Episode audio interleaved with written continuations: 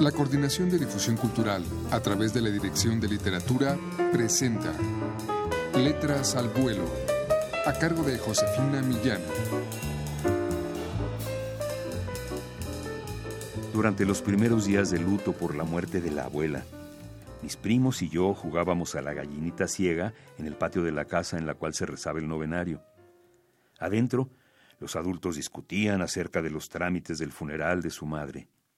Lamentaban el hecho, además, de que una de sus hermanas, la menor, estuviese internada en el hospital, pues en el choque por el que murió la abuela, ella iba a su lado. Pero a diferencia de la madre, la hija resistió un poco más y consiguió salvarse. Me pregunto si en ese momento mis tíos se preocuparon por las responsabilidades derivadas del accidente si creyeron que la avalancha de papeles y ocupaciones los mantendría alejados un buen rato de su duelo personal.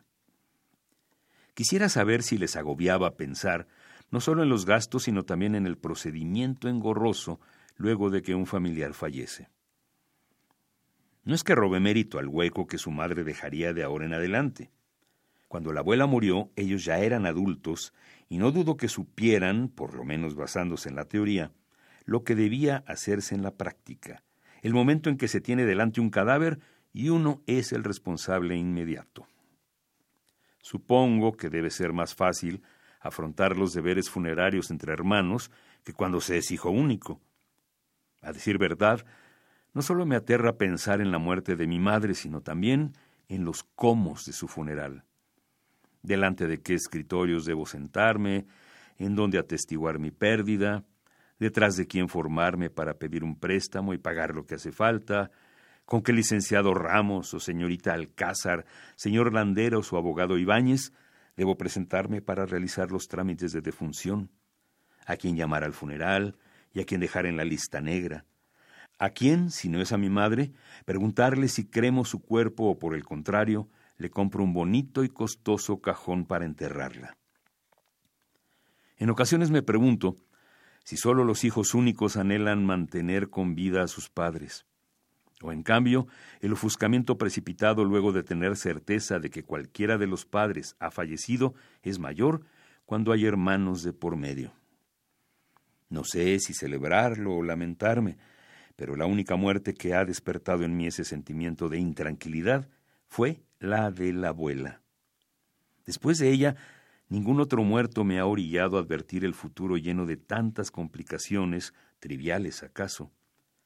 Las preocupaciones de pinta metafísica en torno a la muerte me parecen menos trascendentes que perder lo práctico de la vida, hallarse sin inquietudes ni sobresaltos que lo obliguen a uno a levantarse temprano o a necesitar un abrazo o intercambiar saludos cuando nos sentimos solos. Si se mira bien, no es menos egoísta la muerte que yo. Y si se piensa mejor, mi cinismo resulta mucho más conveniente que dichas inquietudes. Creo que si fuera tan fácil ocuparse de la muerte, el cuerpo no importaría tanto como lo hace. Las despedidas serían más sencillas, puesto que el recuerdo no tendría amarres y todo formaría parte de una vaga sensación de que algo nos abandona.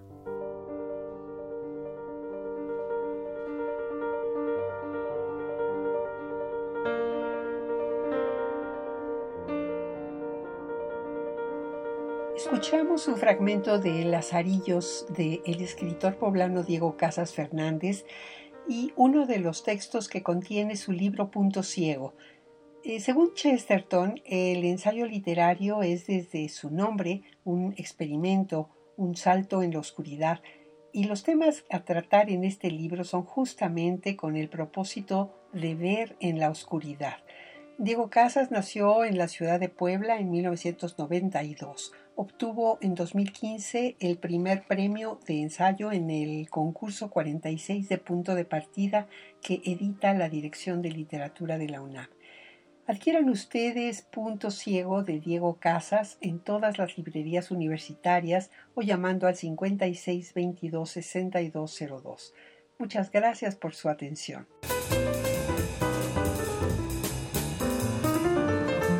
La Coordinación de Difusión Cultural a través de la Dirección de Literatura presentó Letras al Vuelo a cargo de Josefina Millán.